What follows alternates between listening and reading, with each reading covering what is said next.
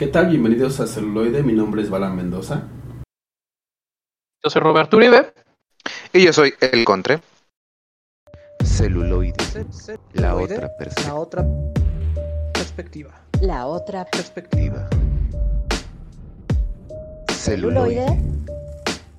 La otra perspectiva. Perspectiva. Perspectiva. Así es, estamos de vuelta aquí en Celuloide, la otra perspectiva, episodio número 109.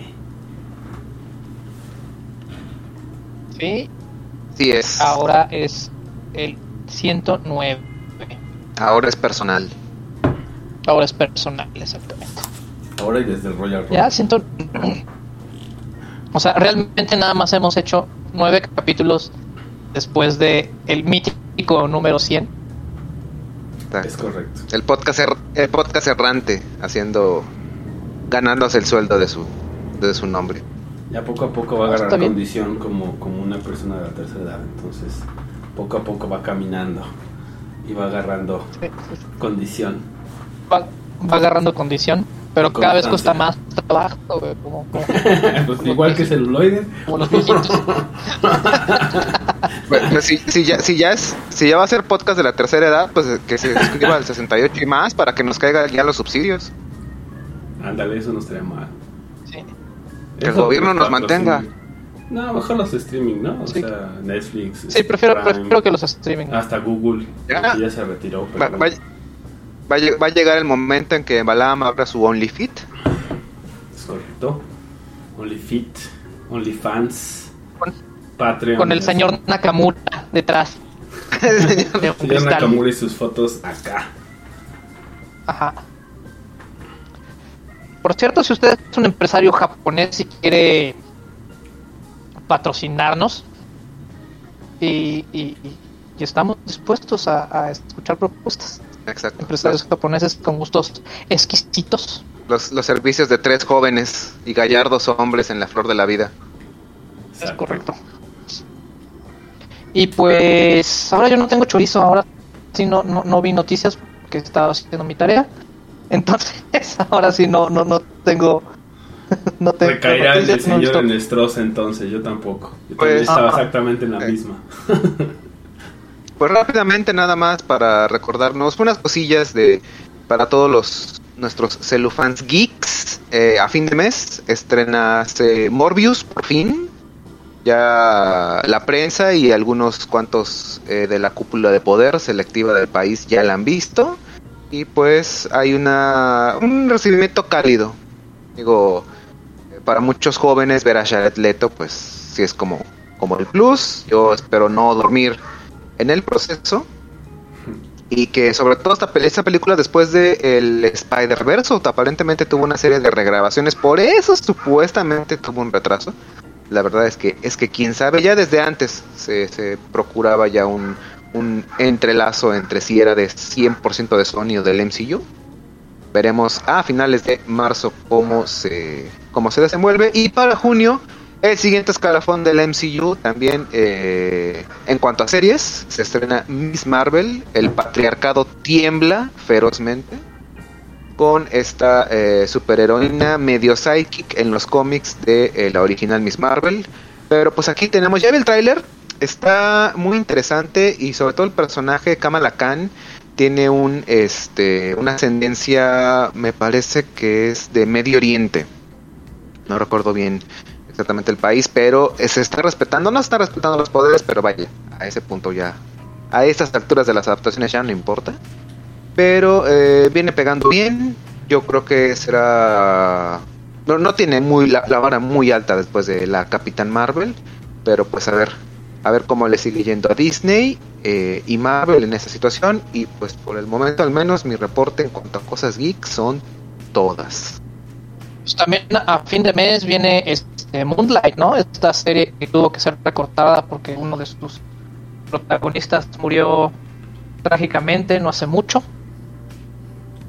Entonces, en lugar de ser ocho capitulitos, van a aplicar la Hawkeye y van a ser seis capitulitos. Pues un, un inicio del año atrabancado, este medio, medio tambaleante para Marvel Disney. Que, que también por eso este hay no se, no, no se libran de la controversia. Las series que estuvieron en el matrimonio Marvel Netflix ya se mudaron. Se especulaba que iban a estar en Star Plus, pero no, están en Disney Plus con una restricción para eh, mayores de edad. Menores. Ajá. Para, ajá, solamente disponible para los mayores de control parental. Eh, de momento solo está creo que disponible en Estados Unidos. Yo no tengo, no, no- soy corporativo de Disney, no tengo el servicio. Eh, para Latinoamérica y el resto del país, los países creo que tendrán que esperar o no lo sé. Si ya está Sí, disponible. hay que esperar, todavía, todavía no están. Hay que esperar y se especulaba que tal vez o tardarían bastante o, o de plano no sé. Está como que probando a ver cómo jala, al menos en Estados Unidos. Que bueno, al menos yo ya las vi todas. eh, como que para maratonear. Luego yo solamente de Daredevil, Punisher y Luke Cage. Las demás ya realmente sí como que no me... No, no, no, muero de ganas por verlas de nuevo, ya las vi una vez. Y pues pisando entre que bien mal Marvel Disney, digo, como que les hace falta todavía quedarse con más parte del mundo, no se sabe. Sí, pues es que va, ¿no? O sea, parece que el mundo del entretenimiento se lo está dividiendo Disney y Warner, porque ahora que recuerdo sí vi una noticia que, que pone a pensar porque Warner compró Discovery, esta serie de, de canales informativos de difusión científica y de bueno que empezó siendo de difusión científica y ahora son- prácticamente todos ahora son aliens y el peso de la historia. el peso de la historia, o sea, todo, todo este grupo Discovery, Aliens y subastas, no, no, no hay más ya, se acabó. exactamente, no hay, no hay este, más. Ah, bueno, y, y, y animal, y, y animalitos de convivencia. Ah, ah, muchos de estos programas de donde solamente ves así como crías de, de cómo son sus primeros días y luego las adaptan son muy relajantes. A mí me ayudaban a dormir cuando tenía televisión de paga. Los ponía y nada me relajaba. y, eh, pero en buena onda, me relajaban mucho y ya podía dormir. Noches seis horas de ley. Exactamente. Entonces, vamos a ver cómo es que cambia este mundo, ¿no? Porque ahora Warner tiene el poder de la ciencia o de la difusión científica en sus manos. A ver, Disney a ver de, de- de qué manera. A ver de qué manera demuestran o no que la Tierra sí es plana. No, redonda, maldita sea.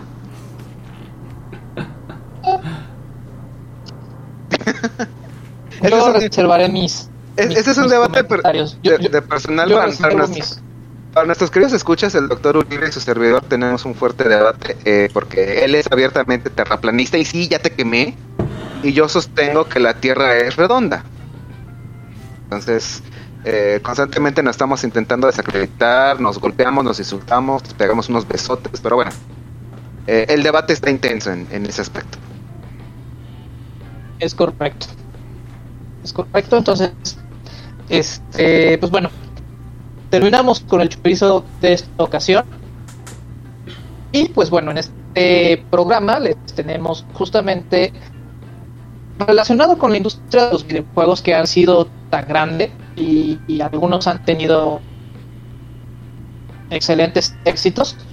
Pues han dicho, oigan, y esta historia está muy buena, ¿por qué no hacemos una película de este videojuego, ¿no? O sea, como que si ya tenemos una gran base, o sea, porque simplemente los que compraron el videojuego van a ver nuestra película, oye, pues es un negociazo, ¿no? No hay desperdicio, claro. No hay desperdicio. Entonces con eso dicen vamos a hacer la peli, hacen estas grandes producciones, en la mayoría de los casos, y bueno, a veces salen bien y en otras pues no tan Nueve de No, cada diez veces, nueve de cada diez veces Pero yo sale creo que- muy mal. Muy muy mal. Y entonces pues hoy vamos a hablar justamente de películas basadas en videojuegos. Pero, el, pero cómo, el cómo llega el productor y dice ah mi sobrino tiene nuestra consola y veo que se la pasa muy bien podemos hacer que gente fuera de de los videojuegos venga a las salas de cinco Pero, pero Hay varios ejemplos, ¿no? Hay muchos, muchos ejemplos. qué, inter- qué interesante que incluso ahora que está ya muy muy apegado el que dicen los críticos o qué dice el eh, todopoderoso Rotten Tomatoes de si la película es un asco no, al menos de, de las producciones de los noventas a como por ahí de primer deca- primer lustro del 2000 no importa qué tan mal hubiera sido a fondo después la crítica, sí recuperaban la inversión. O sea, era un negocio prácticamente redondo que ya no importaba si estaba bien o mal o los fans les gustaban. Era casi un hecho, la mayoría, que recuperabas, o sea, tenía, recuperabas tu inversión y tenías ganancias. Pues ya con eso es una gran idea de negocio, ¿no? Y por eso es que también pues la siguen sacando y siguen viendo qué tipo de videojuegos son los que más se compran o se descargan o se están mencionando para ver si, si también ahí apuestan por su dinero, ¿no? Y pues bueno, a veces, como digo, a veces es literal la, la calca del videojuego, a lo mejor la historia, pero pues en, en- en una presentación un poco más digerible, ¿no? Porque pues un videojuego te puedes tardar 10, 12, 16, un montón de horas, ¿no? Y pues de repente sintetizarlo a Mínimo. hora 40 o dos horas. Sí, mínimo, o sea, digo, depende de la vida de cada quien, pero sí, es, es un, en, en promedio más o menos. O, o, o y también depende de, de tu habilidad mano-ojo, ¿no? De tu coordinación mano-ojo, porque te puedes pasar 80 horas sin pasar de nivel. Entonces, pues eso lleva a una gran frustración. Y uno dice, bueno, pues mejor veo la película. Sí, claro. O infinito, ¿te imaginas este, dedicar tu vida a Tetris? Ahí nunca terminas de jugar. Sí, O hacer una película de Tetris. Que sería infinita. Es un loop. Pues sí, el orden del caos puede ser como un Tetris de película, pero bueno. Este, originalmente en el año 2003 nace esta reboot o este resurgimiento de El Príncipe de Persia, ¿no? Un juego que si todos los conocedores y antaños de discos floppy recordarán las aventuras de este caballero justamente que tenía que pasar distintos laberintos y acertijos además de su habilidad este y pericia para resolver rescatar a la princesa y por supuesto hacerse de un imperio en el desierto. Esta fue la premisa y en el 2003 sale esta versión que es, de hecho es una trilogía que es este el príncipe de Persia y las arenas del tiempo. No no me acuerdo cómo se llaman las dos porque esta es como la primera película donde encontramos a este par de hermanos que por lo visto uno es inculpado del asesinato de su de su padre para tomar el el poder de un imperio. Entonces a uno lo que es nuestro protagonista lo lo inculpan y entonces tiene que hacer todo para limpiar su nombre y nos lleva a este bonito ciclo donde todo termina siendo como una especie de sueño, un, lugar común, pero aquí encuentra este artefacto que es una daga milenaria, la cual le permite regresar en el pasado, llena de excelentes efectos especiales y, y creo que fue una adaptación bastante eh, buena de, del videojuego. Y yo me quedé esperando en lo personal, me quedé esperando las otras secuelas. No sé cómo le ha ido la crítica, pero este en taquilla no le fue tan bien. O sea, invirtieron 200 millones y recuperaron prácticamente 135. Entonces no le fue tan bien en, en taquilla y tenía un buen reparto, ¿no? O sea, teníamos a nuestro queridísimo Jake Este Greenhall, que lo recordarán por otras películas más taquilleras, como, Como secreto en la montaña. como Secreto en la Montaña o como Spider-Man este, Lejos de Casa. Entonces tenían, ya, ya con él ya era así como bastante, bastante bueno, ¿no? También teníamos a, a Gemma Arthur, Y yo creo que lo que le pasó a esta película es que salió muy pegadita o estuvo así más o menos este casi a la par con la de El secreto de, Marte o una onda que es prácticamente un desierto y de otras novelas. Entonces como que la compararon mucho y ya no ya no tuvo el punch que debía. Le robó luz, ¿no? Yo también creo que, creo que también, este, sí, o sea, también como decía, los, los efectos están buenos. Creo que la historia también estaba bien eh, comparada con los videojuegos. Pero también, este, pues justo eso, ¿no? De, de repente puede ser lo que, o una de dos, o los fans la aman, no aman algo de ella, o la odian, ¿no? Y en el caso, o también cuando los fans no son tantos, pues bueno, también queda ahí un poco, este, como en el olvido. Creo que es bastante rescatable, bastante buena. Me gustan ahí los efectos que, que- utilizaron. Y este y sí, la historia creo que envuelve, ¿no? O sea, sí toma bastante elementos de, los videojuegos. Y este y, los usa bastante bien como para envolvernos, ¿no? Y ahí, por ejemplo, está también Ben Kingsley y Alfred Molina, ¿no? Dentro del reparto. Entonces, creo que es. De 10, ¿eh? Sí.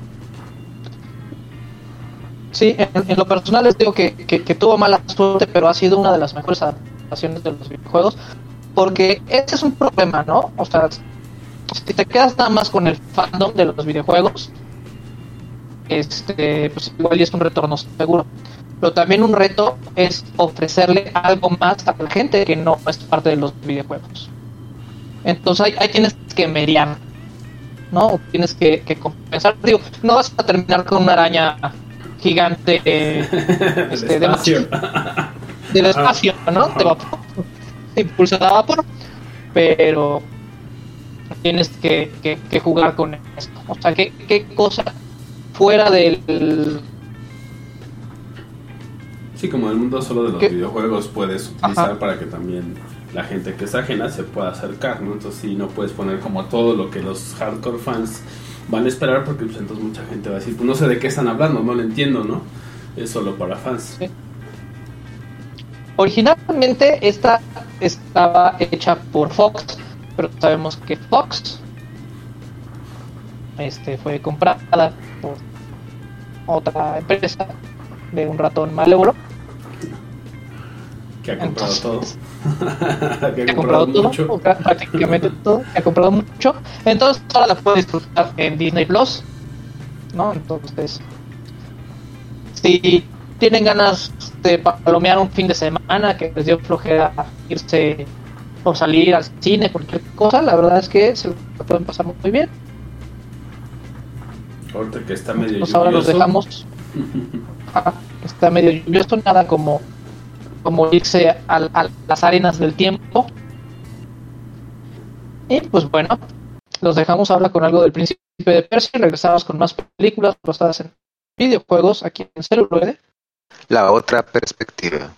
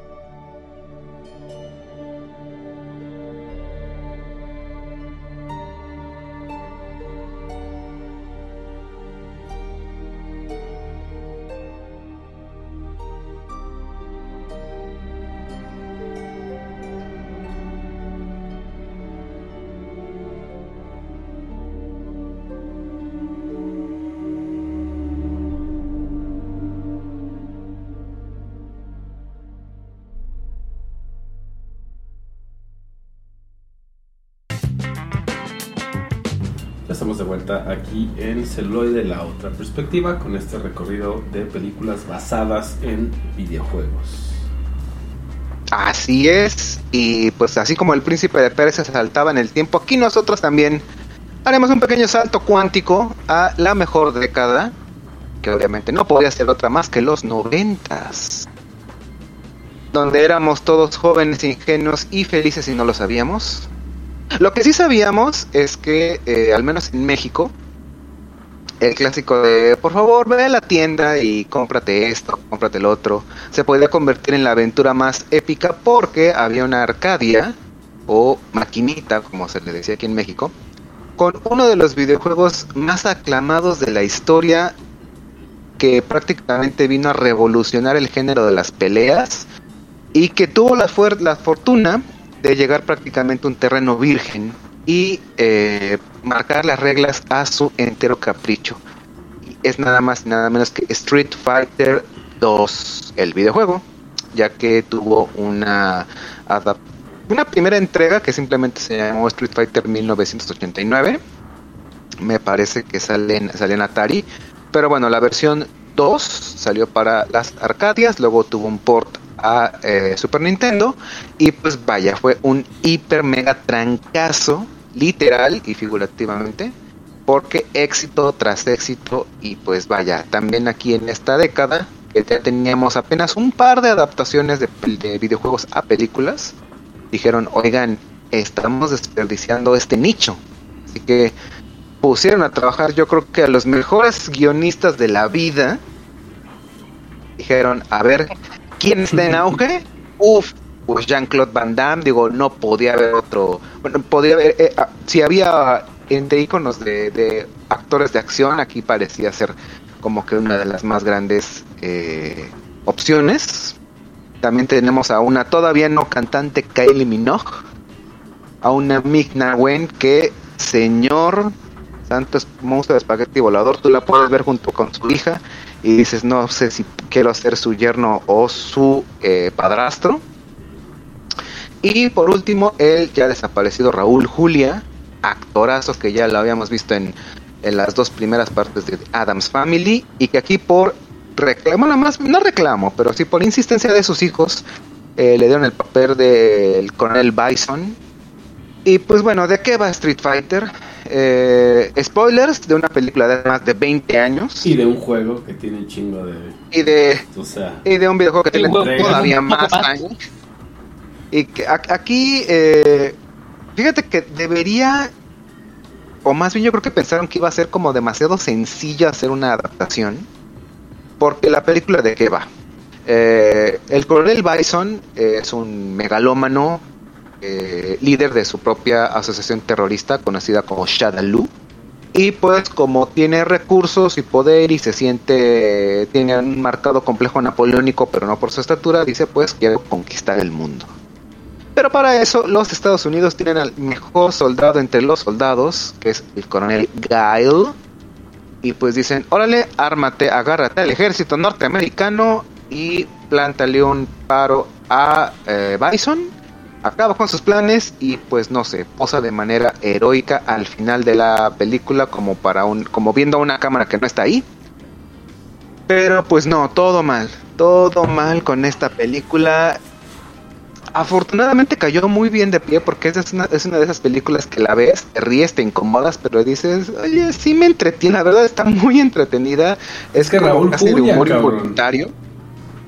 Ra- Ra- Raúl Julia le puso todo el corazón, pese a, la, a, esa anécdota que ya saben que es- él estaba batallando con un-. Pese al pésimo guion, guion y, a- y al cáncer de estómago con el que estaba luchando, que de hecho este se le ve bastante desmejorado, eh, incluso en la película, con no, no había tanto CGI involucrado, pero sí el maquillaje hizo una... Ahora sí que ahí les quitó el sueldo y aparte de que se, se menciona en todos los cotilleos de curiosidades de películas, hizo gran parte de sus escenas de acción. Mientras que por otro lado Jean-Claude Van Damme, que no nos compete el tema, pero estaba ahogado en cocaína, llegaba tarde a los llamados y tuvo un affair con Kylie Minogue, estando él casado. Pero bueno, de eso no venimos a hablar. Venimos a hablar de la película. Que, eh, vaya, yo veo dos problemas principales. Desde mi punto de vista. El primero, al ser una producción norteamericana, a huevo tenían que darle protagonismo a, obviamente, el país que está poniendo la plata, Norteamérica. Y uno de los personajes norteamericanos en el juego es Guile. Pero, si hubieran investigado tantito más, sabrían que ya se había hecho una adaptación de Street Fighter en animación. Este formato de película directamente para el VHS, conocido como OVA, que también eh, adaptaba de manera un poco, vaya, más eh, segura en cuanto al canon del videojuego. que Al final de cuentas, un videojuego de pelea es agarras a tu monito, terminas el juego y básicamente él tiene la historia, pero todos los demás personajes la tienen. Entonces en Street Fighter el personaje principal no es Guile, es Ryu. Y si bien hay personajes de todas las nacionalidades y en realidad la idea es la misma, vences a Bison y que Bison está ubicado en un país ficticio en Tailandia, dentro de Tailandia, y su organización es Shadaloo. Un Se país tomaron en como Tailandia, que- pero Tailandia sí existe. No, Tailandia, eh, dentro de, en, lo, en lo que se conoce como Tailandia, una pequeña micronación. Y ahí es donde O se sea, aplicaron, aplicaron la, la, la, la, la Palestina. Bueno, no, Exactamente. la- Eh, la- la- la- la- la- El, el Estado israelita, exactamente. Ajá. Entonces, e- ese fue el error. Digo, yo, yo creo que tenían tanto miedo de que, no pegara lo suficiente que tenían que darle el protagonismo a un personaje norteamericano, que si bien Gael es de los personajes que ha estado prácticamente desde el principio de la, de la saga de los videojuegos, no es el principal en la historia, es Ryu, un japonés. Que aquí, de hecho, no sé si el doctor Uribe lo recuerda, alguna vez llegamos a verla en tu casa cuando éramos jóvenes eh, y pubertos, con doblaje latino. Correcto. Y el doblaje en inglés, lo, por la fonética en la que está escrito que Ryu es R-Y-U, los eh, norteamericanos lo pronuncian como Ryu. Entonces de ahí se basa el doblaje y en latino, así es como lo llamaban Ryu. Y entonces ese era como, de- e, era, uno de los debates más intensos al momento de ver la película. Oye, ¿es Ryu o Ryu? No, pues es que es uno, no, pues que es otro. O sea, ya realmente la trama no importaba. Eh, el segundo punto a destacar, había para ese entonces demasiados personajes. Y darle un cachito, por mínimo que sea a todos, era demas era tan desgastante que pues tenías que poner el guion, pues ya realmente avanzarlo a, a más no poder. Eh, las coreografías estaban ahí más o menos y pues vaya, a final de cuentas, al ser un videojuego y tener movimientos muy como fantásticos, no sé, era muy difícil replicarlos en la vida real. Aún así, pese a todas estas eh, falencias, por así decirlo, es una película muy entretenida. Es prácticamente humor involuntario. Mm, Ya meterle un pastelazo yo hubiera sido muy exagerado, pero vaya, o sea, enumerar todas las fallas que tiene en el proceso nada más te hace como que reírte.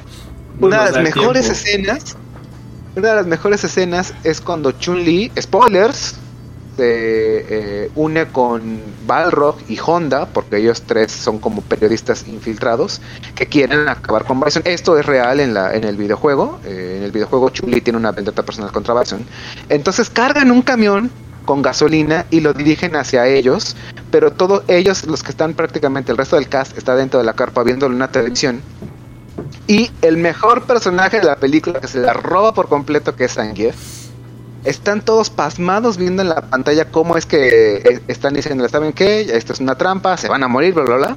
Avanza el camión, todos están pasmados, volteando efectivamente que ven el camión de fuera avanzando. Y Zangief en una de las más brillantes escenas dice, ¡Rápido! ¡Apaguen la televisión! Como si eso terminara con todo el, el problema. Es... No sé si fue eh, este, improvisada, no sé si ahí estaba, pero vaya, o sea, te ríes, genuinamente te ríes, eso es un chiste que yo creo que funciona muy bien. Y bueno, hay peleas, al final gana Bison, gana Gael, perdón, y hay una escena post créditos en las pioneras en ese aspecto donde aparentemente Bison eh, sobrevive y que da pie a una secuela que afortunadamente jamás llegó. Desafortunadamente Raúl Julia no pudo verla, que, que yo no sé si fue una, una bendición o una maldición que ya no pudiera ver ese trabajo, pero vaya, queda en el inconsciente colectivo. No la recomiendo ver, no verla o no verla. Para mí prácticamente es una película que todo el mundo ha visto. pero vaya, de que es entretenida, pese a lo mal hecha que, pese a lo mal hecha que está, eso para mí sin dudarlo. ¿eh? Pero no hay nada como justamente me hiciste recordar la OVA. ¿no? La OVA que salió es bastante buena, si son Ah, fans de la serie muy, de Street muy- Fighter. Y está. eh, y no es para niños, ¿eh? porque yo recuerdo Sí, que no. hay dos tres escenas Sí, ¿no? bastante rudas. ¿Sabes, ¿Sabes qué pasó? Yo- a, a eso sí lo cuento yo como mi anécdota personal rápidamente. Alguna vez en primaria alguien dijo, oigan, tengo el VHS de, de Street Fighter, la animación, ¿la vemos? Ah, sí, y los maestros dijeron, ¿qué? ¿Son caricaturas? Ponla. La horda de adolescentes de quinto año gritando, rápido, retrocede la escena donde está Chun-Li en el baño. Fue brutal, nos dieron una castigada porque una niña así, todos dijimos, no, mira, si no quieren verla, no la vean. Pero no, una niña sí bajó a, acusarnos en la, dirección. Pero no, no, brutal esa escena de como que no te la esperabas, digo, vaya. Tú lo que querías ver era putazos, era ver a tus, a tus personajes favoritos del videojuego en la pantalla chica y de repente que ves a Chun-Li desnuda y en un primer plano maravilloso, como que tú decías, ¿qué, qué- qué tengo que sentir ahora? No sé qué siento, pero quiero seguir viendo más. Fue, fue, fue maravilloso. El, el fanservice desde entonces. Pero no solo Esos, eso, también esos primeros como, planos. como otras escenas también. Pero sí, digo, vaya, no, no es para niños. Y, no, las escenas, de, las escenas de pelea en la, la versión animada están muy bien ejecutadas. Es violencia gráfica. Realmente Sí, sí, sí. eh, es como en la, es como en el resto del mundo aprendimos que no porque sea animado y no porque venga de Japón quiere decir que está enfocado para un público infantil o prepuber. Hay para todos los gustos, desde los preescolares hasta los más degenerados, que yo me incluyo. En cuanto a gustos, vaya, es, es inmensa la, la- la capacidad en cuanto a animación.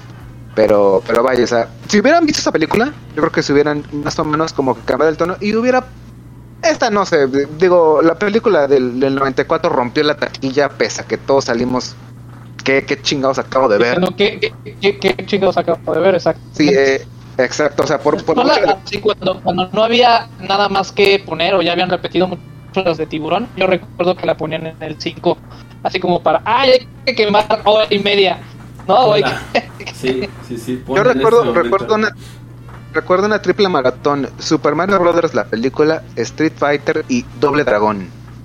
Los sábados de que, órale, vamos a consentir a los cinéfilos y a- que aparte no tienen otra cosa que hacer que para quedarse en casa.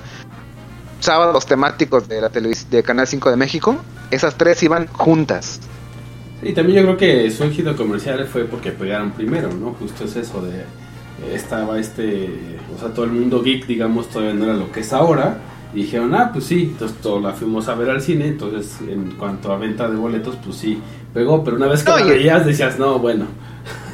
No, y el, y el Target, o sea, te imaginas en los poco. noventas, en las noventas decías, no, pues es que es una película de acción, ¿quién sale? Jean-Claude Van Damme, ¡vamos!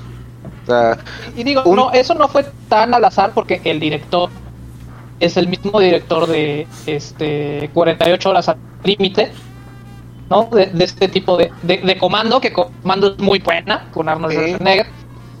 Y también la de Duro de Matar. La nos Sí, Entonces, tenía como o sea, mucha... sí tenían ahí como eso o la verdad es que señores hasta sa- sabemos que este caballero tenía que, que pagar su operación o su lucha contra el cáncer pero pues tal vez Jean-Claude Van Damme tenía que pagar su departamento y sus deudas de juego. Pero pues bueno ustedes no nos dejen en la calle. Los dejamos con algo de Street Fighter y regresamos con más celuloide. La otra perspectiva.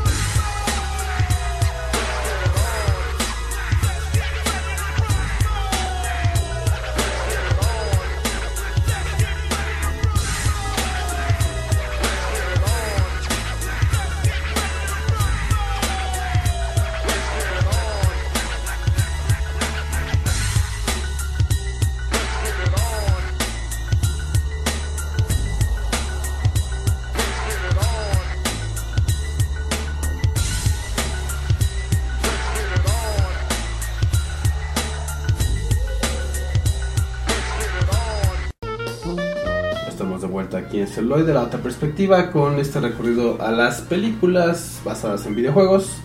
Ahora vamos al año de 2016 con una película llamada Warcraft The Beginning o Warcraft El Origen, eh, que está basada en este mundo eh, ficticio de Warcraft y de World, World of, of Warcraft, perdón y que bueno, justamente hablábamos un poco fuera del aire acerca de ello, que tuvo críticas mezcladas, tanto los fans le tiraron mucho hate, como el suficiente hate para que no hubiera una segunda, una segunda entrega, pero creo que dentro de lo que cabe eh, estaba, o sea, tiene elementos suficientes como para atraer justo a la gente que no conoce el videojuego o la serie de videojuegos y y que tiene también buenas actuaciones. Por ahí tenemos justo al, al personaje principal, interpretado por Travis Fimmel, que pues obviamente ubicarán como el señor Ragnar en la serie de Vikings, ¿no?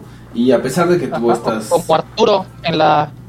Exacto. En la de Guy Ritchie. En la de Guy Ritchie ese es eh, Charlie Dunham. Se parecen, se parecen muchísimo. Ah, yo ¿en también serio?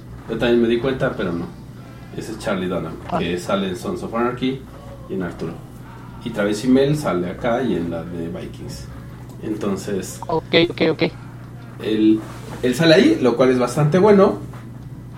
Y tuvo eh, críticas mezcladas y sin embargo también eh, tuvo una buena recaudación en taquilla, superando justamente a la de Príncipe de Persia, ¿no? Entonces se convirtió en la, en la adaptación de videojuegos más taquillera, según Wikipedia. Tendría que corroborar los datos. Pero bueno, es lo que cabe y yo, como el señor Bob también sabe que también fue fan y fuimos eh, jugadores acérrimos de, de la franquicia, sobre todo del World of Warcraft, pues creo que sí tiene... Sí, hace como 10 años. Ahí vivían, ¿no? En el servidor. Ahí vivíamos, exacto. Sí. Entonces creo que tiene suficientes elementos como para atraer tanto a fans como a no fans y toca como los puntos más importantes, ¿no? Porque obviamente es, es un mundo eh, muy expandido, ¿no? Desde los videojuegos de estrategia, que era Warcraft 1, 2 y 3, y cuando surge el mundo de Warcraft, pues obviamente ya se vuelve eso, ¿no? Un Más mundo. inmersivo. Ah. Y pues obviamente hay como muchísimo de dónde sacar y hay muchísimas cosas que se pueden tocar como para poder sacarlo todo en una película. Entonces creo que tocan así como los elementos más importantes, es decir, algunos de los reinos más importantes, eh, las razas. Y el origen del conflicto. ¿no? Origen creo que también es de. Exactamente, de- de- del Fel incluso, ¿no? Como esta, esta magia oscura, este, esta energía que, que roban. Entonces creo que tiene como esos elementos. A lo mejor no te dicen exactamente eh, las clases y todo esto, ¿no? De, pero te das cuenta, o sea, quiénes son eh, fighters, quiénes son eh, incluso este, necromans, de necromancers, Healers. quiénes son healers, este, quiénes son magos. Entonces creo que lo metió, pero no sé, o sea, creo que ahí sí los fans fueron los que se pusieron muy, muy hardcore, muy fans from hell y le tiraron demasiado hate. Entonces yo creo que la productora dijo, no, ¿sabes qué? Mejor ahí muere, ahí lo dejamos. A pesar de que tuvo el éxito en taquilla. tu- tuvo éxito, pero también creo que influyó que en ese momento Activision, o bueno, ahí todavía no era Blizzard Activision. O sea, ahí era, si mal no recuerdo, era Blizzard solito. Y era como su, su, su golpe, digamos, para, para saltar, porque también los que son fans de los videojuegos sabrán que las cinemáticas y la historia fuera del, del videojuego pues tiene novelas, tiene este cómics, o sea, la, tiene juegos de rol, o sea, tiene un mundo bastante amplio y bastante rico del cual puedes este, nutrirte. Entonces, era como un, un, un comienzo también para empezar a entrarle al cine, pero lamentablemente este pasó la compra por Activision y luego pues también ya tuvieron ahí sus broncas. También este hubo denuncias de sobreexplotación de trabajadores. Entonces eso fue mellando la credibilidad y el- la aceptación de la gente con respecto a esta empresa no tanto de la película. Exacto. Y pues bueno, eso- todos estos hechos o todas estas situaciones son las que hacen que pues no termine de despegar, si bien como dijimos en la taquilla sí, pero bueno, también todo esto que mencionas yo creo que también tuvo un, papel importante, ¿no? Cuando se hacen estas adquisiciones de empresas por otras empresas o estas eh, uniones de dos empresas, pues obviamente también los objetivos cambian, ¿no? Entonces también dijeron, bueno, si sale, no sale, y no lo consideraron como un éxito, tal vez. Entonces, y también quién sabe cómo han estado los arreglos, ¿no? Entre la productora de, de videojuegos y la productora de cine, ¿no? Entonces a lo mejor no, dijeron, no, sabes que es mucho pedo, y mejor nos quedamos con, con esto que está dentro de nuestra casa, o sea, seguimos haciendo el videojuego, seguimos metiéndole ahí, en lugar de estar como tratando de explorar ahí nuevas, nuevas avenidas, ¿no? Y sí, pues bueno, ahí hay como, como decíamos, muy, muy mezcladas todas las, este, todas las críticas, porque bueno, si hay fans que decían, bueno, sí me gustó, pero muchos dijeron, a mí me gustó, y los críticos definitivamente dijeron, no nos gusta, porque pues bueno, sí es como muy enfocada al mundo de Warcraft, ¿no? O sea, como una película, digamos, standalone, pues sí puede llegar a ser eh, complicada o, a lo mejor no tiene como todos estos elementos que pueden estar buscando los críticos este, de cine, ¿no? A mí en lo personal se me hace un poco lenta, pero en planos generales, o sea, te, te plantean muy bien el, el origen del conflicto, ¿no? O sea, de estas dos razas entre orcos y humanos que te recuerdan al primer juego y que originaron todo este fenómeno masivo. Exactamente, que se convirtió después en este MMORPG tan, tan famoso que tan famoso es que todavía sigue por ahí este, ¿no? la lucha, a pesar de que ya hay tantísimos más como competencia. Pero bueno, como película, pues sí, ahorita como decíamos, ¿no? En estas tardes medio lluviosas y este palomeras, pues te la puedes aventar. Y, y sí, de- tiene ahí unos momentos, sí, como dicen, lentos, pero dentro de todo creo que tiene, o sea, es rescatable. Y pues si es, eres fan de la saga o de los videojuegos, pues obviamente te, te puedes divertir bastante, bastante más. Y pues bueno, si ustedes quieren más diversión, no se olviden de mandarnos un mensaje, una foto o lo que gusten a contacto arroba celuloide.life, donde escucharemos todas sus comentarios para saber qué quieren que esté en el programa, qué no quieren, de qué tipo de películas quieren que hablemos.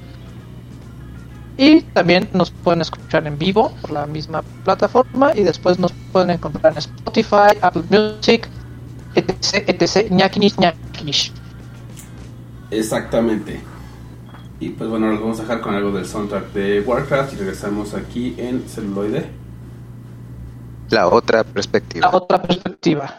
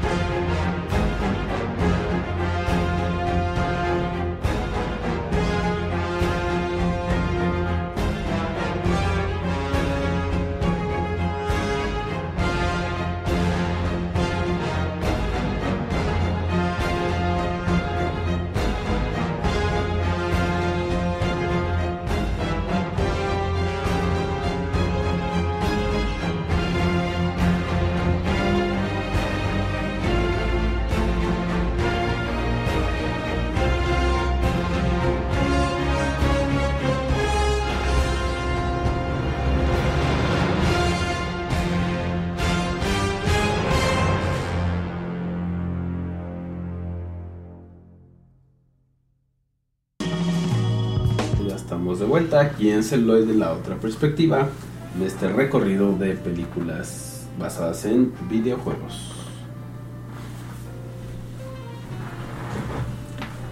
Y, y, pues ahora regresamos en el tiempo, todavía más, donde Capcom es rico, poderoso y tiene eh, muchas, muchas licencias, y entre ellas una franquicia de terror y de zombies que parecía que todo iba a ser un éxito, más que nada porque pues, también estaba protagonizada por una de las mujeres de acción más delgadas de la industria, Mila Jovovich.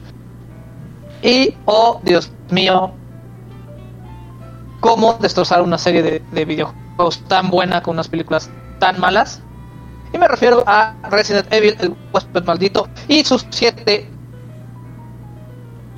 secuelas o franquicias o lo que sea de cómo cada vez le iban dando más en la torre al canon del, Pero eso funciona, Videojuego. aparentemente, porque, o sea, si no, no hubieran sacado tantas, ¿no? Exacto, o sea, digo, digo, digo, tan, tan, tan destrozado el canon sí, pero se veía, este, retribuido en la taquilla. Digo, si, si, si, si, si nadie las ve, ¿para qué sacas tantas? Bueno, o sea, las de la lista de vacaciones también nadie las veía y, y aún así Hay 14. o- no hay como cuántas. 8 o 9. Antes de, antes de que existieran las primeras películas en serie, o sea, México era pionero en películas de, de culto que nadie ve.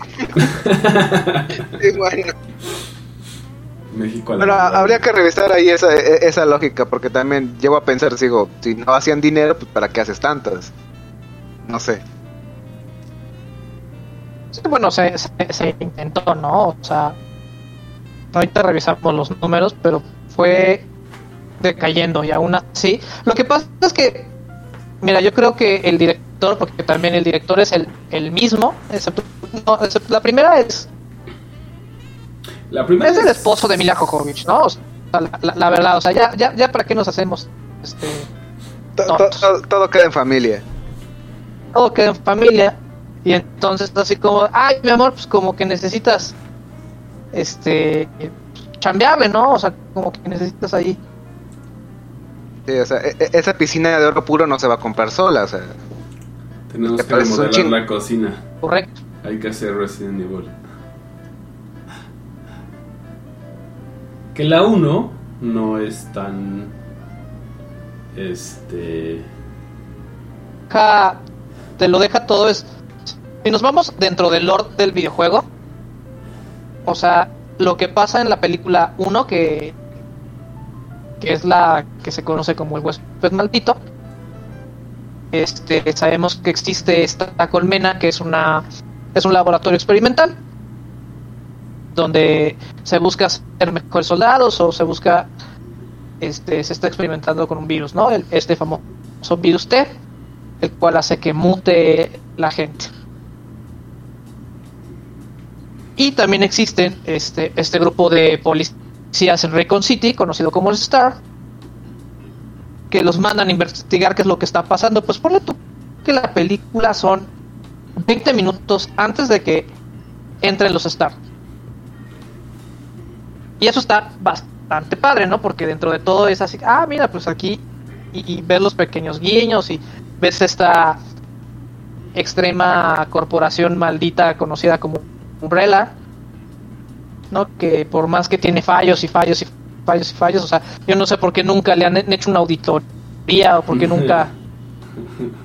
Nadie le. Con que una vez, le, con que una vez le, le caiga a la Secretaría de Admisión Tributaria, mira, para abajo se cae. Exactamente, pues yo creo que serán muy malignos, pero tienen sus papeles este en regla con Hacienda, entonces les permiten hacer todo. Su recaudación es bastante buena.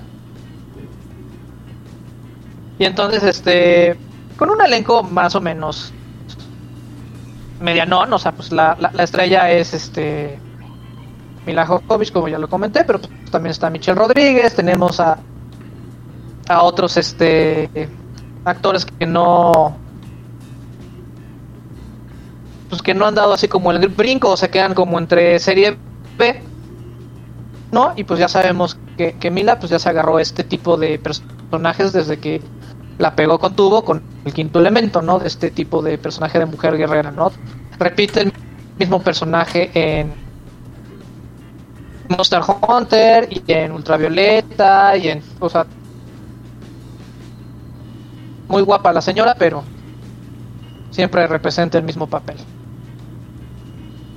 Sí, que ahí, por ejemplo, pues Michelle Rodríguez, pues apenas, ¿no? O sea, era como estos papeles secundarios que a lo mejor no, no estaba tan cimentada todavía, porque pues después ya la pudimos ver mucho mucho más, ¿no? También por ahí está James Purfoy, que pues él sí ha, ha estado ahí como en varias este, pelis, ¿no? En Salomon Kane, o sea, en otras adaptaciones ya sea de cómics y demás, incluso también por ahí creo que salió en Roma, si no me equivoco. Entonces también. Sí, sale en Roma y también tiene la, la, la serie de The Following, que es muy buena. ya la comentaremos en otro episodio de, de series. Exactamente. Entonces creo que eso ayuda también a contar. Yo creo que de, de toda la saga, este, pues esta obviamente es como la mejor cita. Sí, a lo mejor no está tan apegada al videojuego y sí, los videojuegos son definitivamente mucho mejores, pero creo que pues es la más rescatable, ¿no? Sí, de, de, toda la saga, ya después si quieren que hagamos un comentario más a fondo de, de cómo se fueron destruyendo y cómo fueron deshaciendo el canon de, de Resident Evil, pues vean, queremos un a fondo de la saga de Resident Evil, Y no la junto con su remake que, ajá, y nos la aventamos, o sea, ustedes no ven mal cine, nosotros lo vemos por ustedes. Sobre todo de la última. Ajá. Sí, que fue un intento, pero ahí lo que pasó es que el que mucho abarca poco aprieta. Pues lamentablemente en el remake de Welcome to Raccoon City, pues también no, no lograron adaptar. O sea, y uno creía que hacer una película de zombies es bastante fácil y no, ¿eh? o sea, Resident. Evil nos demuestra que, que no. O sea, lo único que quería el fandom era una película de zombies con personajes que ya conocía y que dijeras en la pantalla, ah, mira, así se parece a al del videojuego, pero Pero no. hicieron Un batidillo. un batidillo. Entonces, ahórrensela o pon, pon, o sea, pónganla, pónganla mientras están haciendo otra cosa y así están escribiendo, se asoman y ah, mira, llevan acá Exacto. y se la llevan pianito. Pel- películas para trapear. Ándale. Exactamente, películas Solo para trapear. así. Ah, la escena donde está, donde entran. Ah, esa es buena, ok. Y ya lo demás, ruido blanco. Sí. Y después, ah, esa escena también es buena. Y así. Sí, exacto. Ay, mira la Mila, cómo está bien buena. Sí, sí, sí. Entonces, se las dejamos ahora con algo de Resident Evil. Y regresamos con más celuloide y más películas basadas en jue- videojuegos.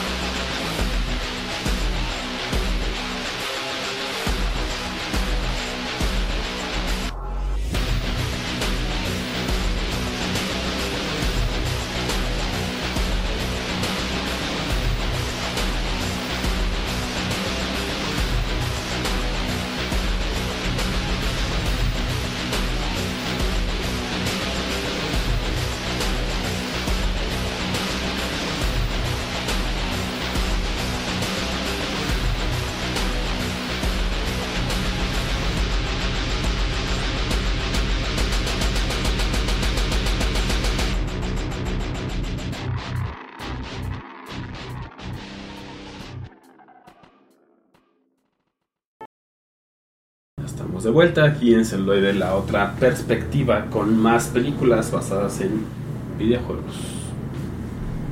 Así es. Hacemos un salto medianamente cuántico al año 2009, si la memoria no me falla.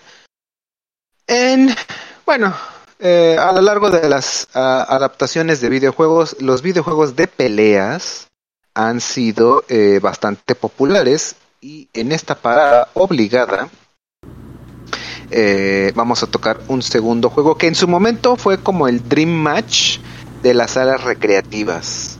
Si fuiste adicto a estas maquinitas y sobre todo a las peleas en la década de los noventas, nombres como Art of Fighting, Fatal Fury o Samurai Showdown debían sonarte y la empresa SNK dijo, oye, vamos a mezclar todas estas licencias y vamos a sacar la competencia directa para Street Fighter que no fue otro más que The King of Fighters, año 1994.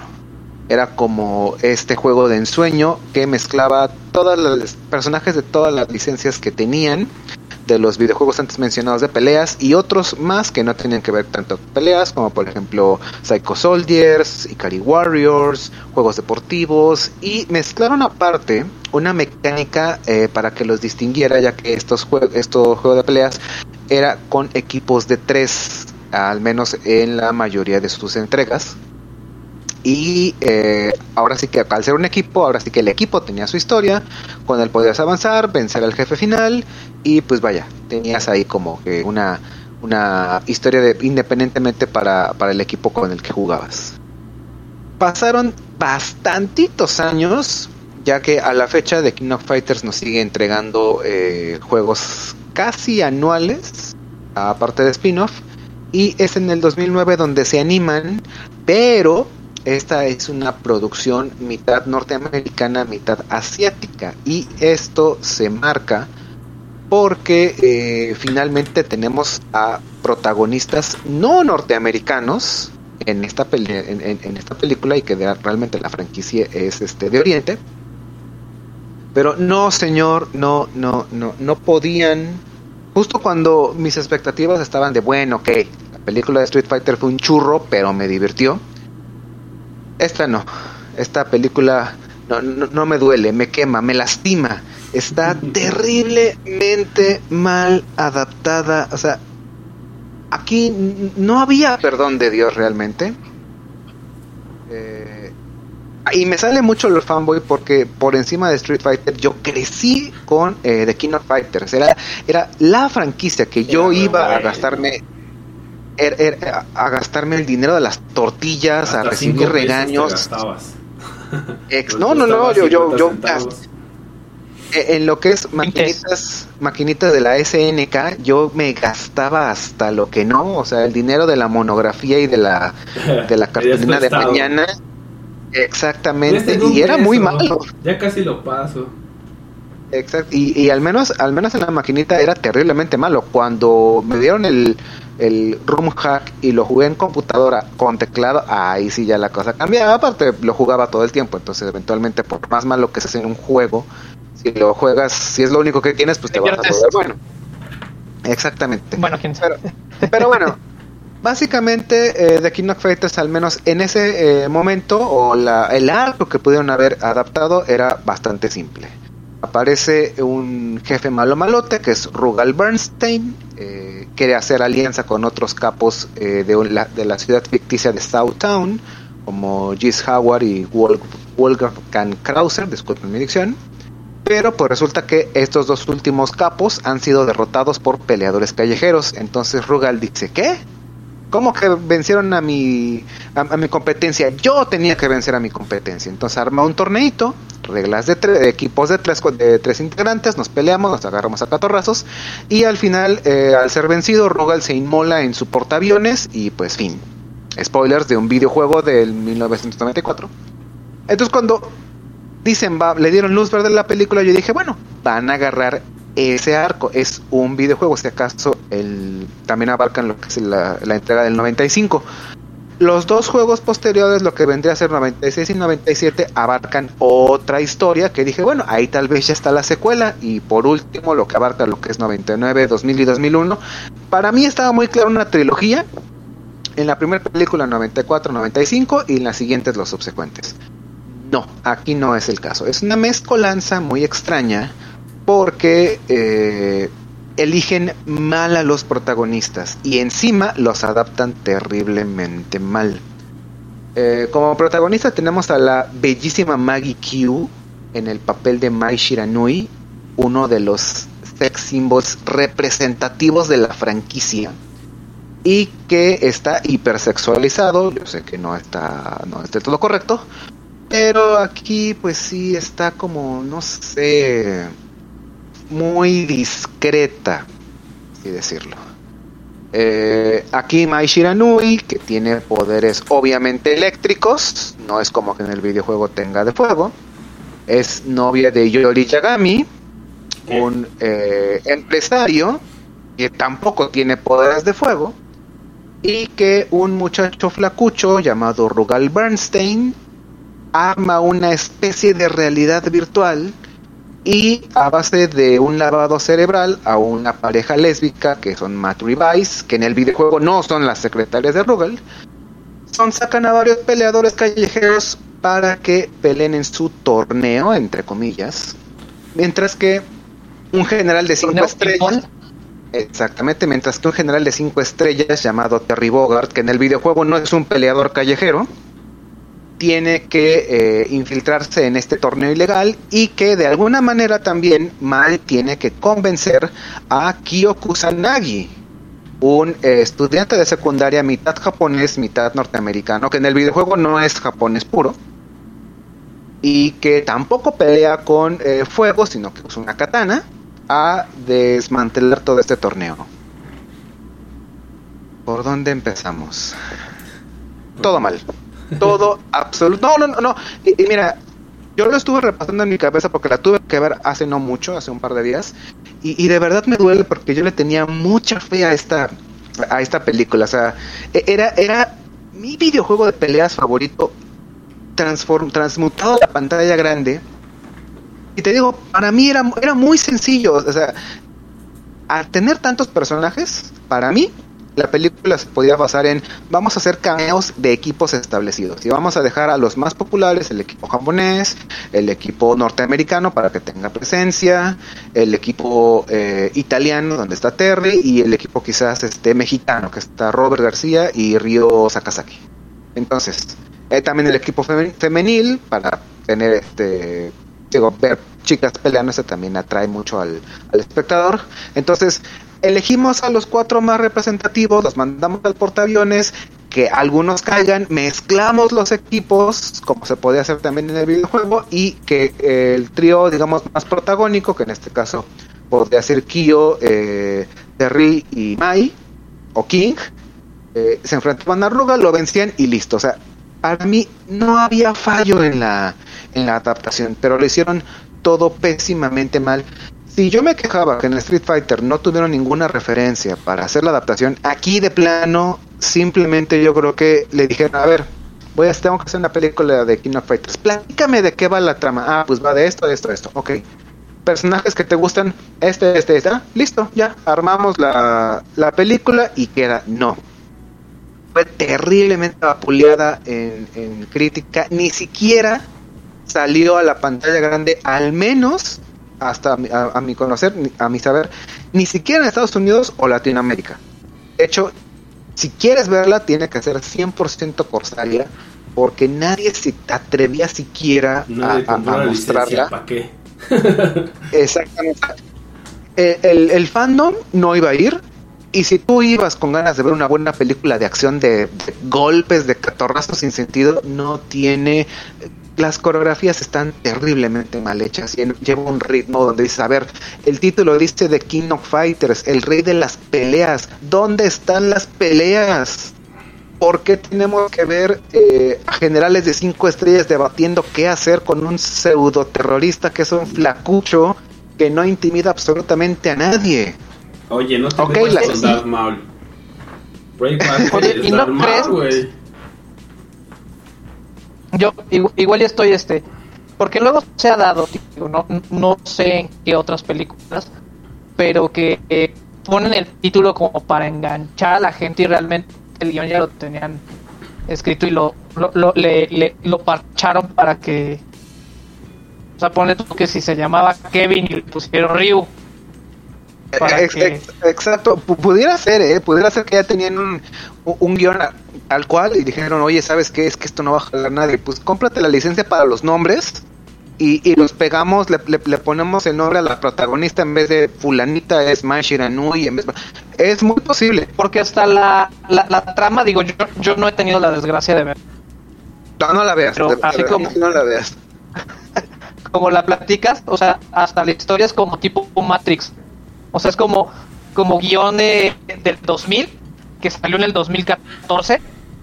Así como Ah. que se quedó enlatado el guion y como de, güey, es que tenemos que sacar esto porque ya tenemos la lana. Oye, pues métele. 20 Sí, pesos o sea, más. esto a mí me hace más sentido. P- pudiera ser, ¿eh? o sea, realmente hasta te evitas, te, te- haces que te salga barata, entre comillas, la licencia, solo compras los nombres y, y listo, o sea, se lo pones a un guion pedorrón que realmente nadie quiso, pero dije, a ver, mira, es que ya está hecho, ya, ya la agarramos y listo, o sea, pero, pero vaya, o sea, a mí como fan, o sea, es más, ni siquiera me puedo enojar, me entristece lo, lo, lo desganado que estuvo el proyecto, que, que los responsables ni siquiera se tomaron siquiera la molestia, yo creo que en, en su vida de jugar, aunque sea una vez el, el videojuego, ah, ok, de aquí va. Y, y, y tampoco es que se tienen que sumergir, o sea, la trama está en internet. Si tú pones en Wikipedia, oye, dime de qué trata de King of Fighters 94, lo lees en dos minutos. Y ahí te puedes dar una idea. O sea, es de las cosas donde yo digo, como guionista, ¿cuál es el trabajo? Ok, vas a, sabes que tienes que adaptar este libro. Yo supongo que el que lo adapta va a leer el libro. No va a buscar un resumen o va, a buscarse a un geek. Oye, ¿a ti te gusta mucho tal? Ah, pues platícamelo. ¿De qué va? Ah, perfecto. Y sobre la marcha voy escribiendo el, el. O sea, yo quiero pensar que toda adaptación de una obra, la persona se va a tomar la molestia de leerlo, de, sumergirse en el, en el proyecto original y, ok, adaptarlo. Y obviamente, adaptar no solo un videojuego, sino un videojuego de peleas que a veces hasta cierto punto carece de una línea argumentativa original, aunque en el fondo la hay hecha por la, por la compañía. Pero aquí está todo, todo, todo verdaderamente mal hecho. Y esta hipótesis de, oye, sabes que a lo mejor es una película tal y solo le pusieron los nombres encima, cobrar. Y para mí se despeja mucho el, panorama. Puede que haya sido el caso. Pero si son fans de películas de acción o si son fans como yo de The King Fighters, no la vean, que el morbo no les gane, no vale la pena. Y en una de esas hasta descargan la versión en arameo con subtítulos en castellano y hasta se llenan de virus. No, no vale la, no, no, no arriesguen su computador a, a algo como eso, es terrible. Ok, pues ustedes no se arriesguen, no vean The King of Fighters y nosotros regresamos con más películas basadas en videojuegos aquí en celuloide. La otra perspectiva.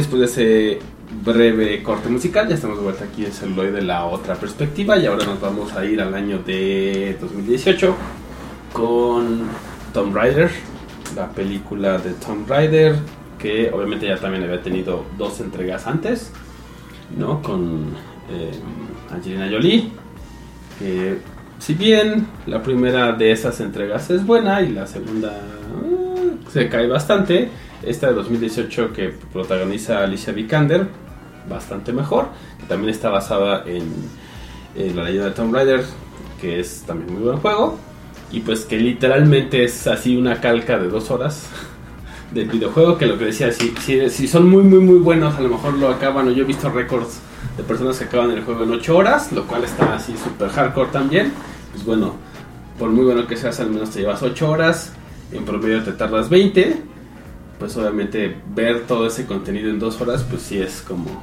se agradece, ¿no? Y dices, ah, no sé, solo me interesa el nombre, solo me interesa el personaje, pueden ver la, la, la peli y es como bastante, eh, bastante aceptable, ¿no? Cuenta la misma historia, obviamente tiene que hacer un montón de concesiones y el lenguaje es bastante diferente por, por la, diferencia que ya comentamos, de que pues en el mundo de un videojuego pues es totalmente inmersivo y tienes un montón de cosas que tienes que ir sacando y vas entendiendo la trama, ¿no? De, de todo lo que está pasando y de por qué estás jugando el videojuego, por qué el personaje hace tal o cual cosa, pues obviamente en la película tienes que hacerlo de otra manera para que pues obviamente la audiencia pueda decir, ah, ok, ya sé de qué va esta película, eh, está entretenida, eh, tiene la suficiente acción para, para que también nuestra atención no se pues no se pierda, ¿no? que nuestra atención esté justamente en esta trama. Y algo que me gustó también bastante es que, eh, bueno, Alicia Vikander pues también ha hecho como diferentes roles, ¿no? Por ahí en algún momento que vimos eh, la película de Ana Karenina, por ejemplo, ella es una de las princesas, entonces es como totalmente diferente a el personaje que hace aquí de Lara Croft. Y que se ve que también hizo bastante, bastante este fitness, ¿no? Se puso así bastante fit, sacó sus cuadritos acá de lavadero y todo, lo cual es bastante pues, difícil de hacer, ¿no? Y que también es lo que creo que se, se debe de reconocer, así como hay todos estos posts de eh, Christian Bale y todos sus cambios de, de peso y cambios de físico para sus diferentes películas, creo que ella también es como algo similar, ¿no? Digo, sí tiene como una, una constitución más bien delgada, pero bueno, también se nota que, que- que se preparó bastante para hacer esta película y pues que obviamente también hizo varias de las tomas ahí de, de acción, ¿no? Lo cual también se agradece. Sí, claro, y eso se agradece porque pues son menos cortes, ¿no? Eh, No tienes que hacer el corte acá para que no se vea su cara, ¿no? Y ese tipo de cosas que son para meter a los dobles, si bien obviamente para ciertas cosas pues sí los tuvo que hacer, por seguridad obviamente, pero se agradece bastante que, que lleguen como a ese nivel de compromiso, ¿no? Tanto que pues sí sea como más acorde a lo que es el personaje del videojuego y que puedas hacer este tipo de, proezas físicas.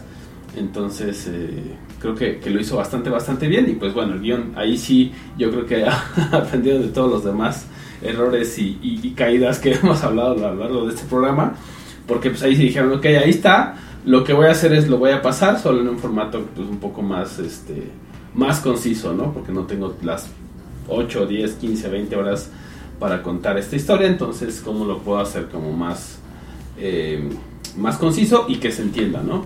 Y que nos deja ahí como de repente algunos elementos que a mí me gustaron, o sea, el tema también de... em, de estas como la cajita que le deja su padre, ¿no? Que tiene ahí un, un mecanismo y ese tipo de cosas como de los misterios o de cómo resolver eh, acertijos, creo que es algo que, que está desde todos los videojuegos de la saga de Lara Croft y que lo, lo transportan bastante bien a la película, ¿no? O sea, te dejan como esa sensación de, de hay que poner atención a, a ciertas cosas o, o cómo resolver misterios, ¿no? Y eso es algo que pues también siempre, siempre nos va a llamar la atención eh, en general. No, y este también es una versión menos sexualizada porque es en las primeras dos protagonizadas por Angelina Jolie pues sí este sí está demasiado too much, ¿no? Así como que Sí, el personaje Todo, y aparte- sí. engañosa porque este yo me acuerdo mucho que promocionaron una canción de YouTube Como Elevation.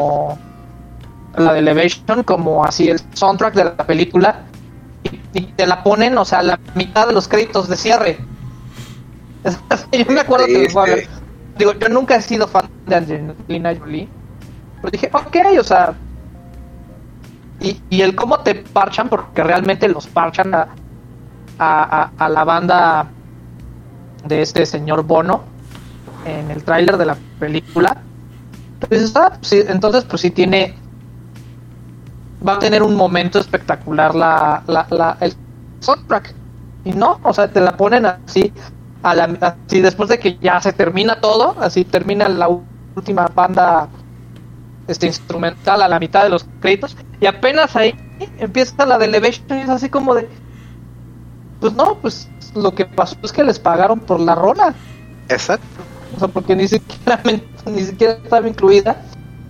Y pues en esta versión está más aterrizada, o sea, si la ves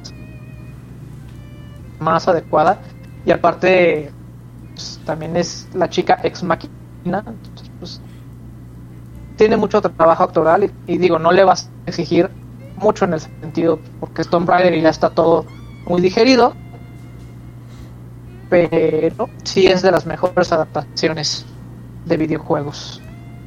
Sí, definitivamente. Y pues bueno, aquí también la crítica ahí mixta, aunque pues sí a la audiencia sí le gustó un poco más eh, y a la crítica pues bueno, lo mismo, ¿no? Como bien de videojuegos también es puede llegar a ser complicado para la crítica y pues tampoco van a proponer nada así nuevo ni nada demasiado este cutting edge, entonces pues obviamente la crítica pues sí para cualquier película que esté basada en videojuegos pues no va a ser tan bien recibida, pero creo que sí, si les gustan los videojuegos, si les gusta Tomb Raider, pues es bastante buena. Si no les gusta Tomb Raider y no la conocen, también es como para introducirse al mundo. Veanla. Esta sí la pueden ver y ahí también no tiene desperdicio, tiene como ahí cosas desde las locaciones y ciertas las escenas de acción y con varias cositas están bastante bien trabajadas, entonces para una tarde así quietilla, pues no está nada mal. Ok, pues vamos a nuestro último corte con algo de Tomb Raider y regresamos con las recomendaciones.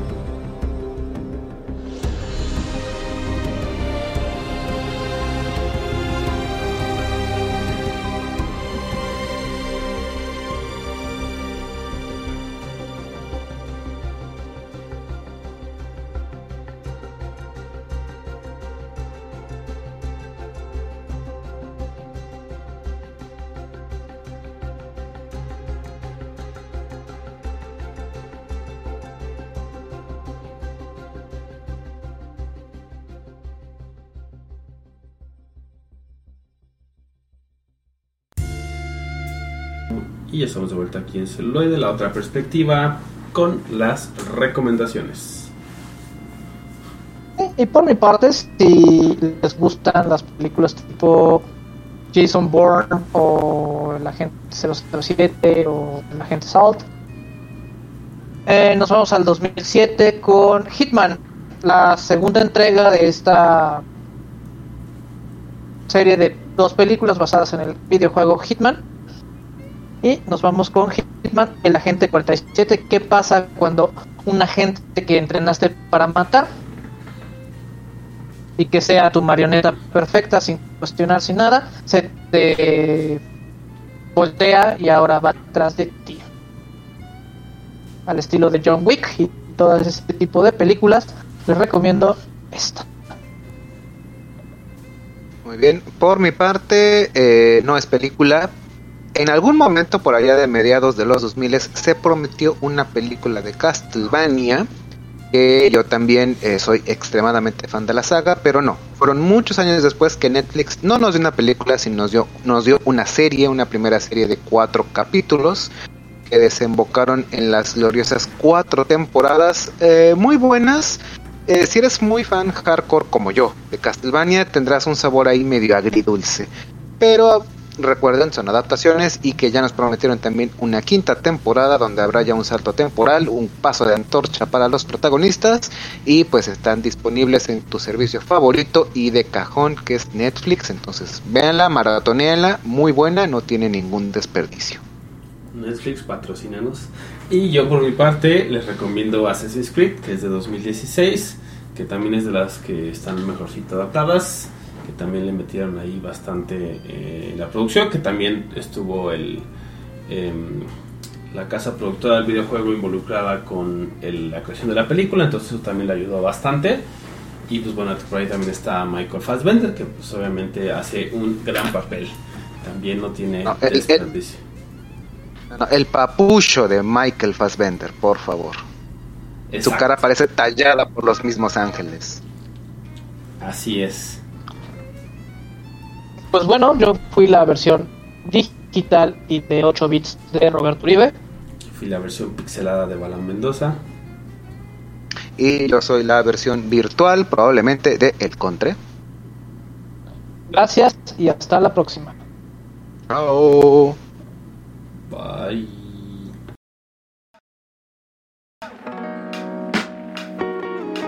Celuloide. Celuloide. La otra perspectiva. I'm gonna make him an offer he can't refuse. Never give up. Never surrender. La otra perspectiva. Perspectiva. La perspectiva.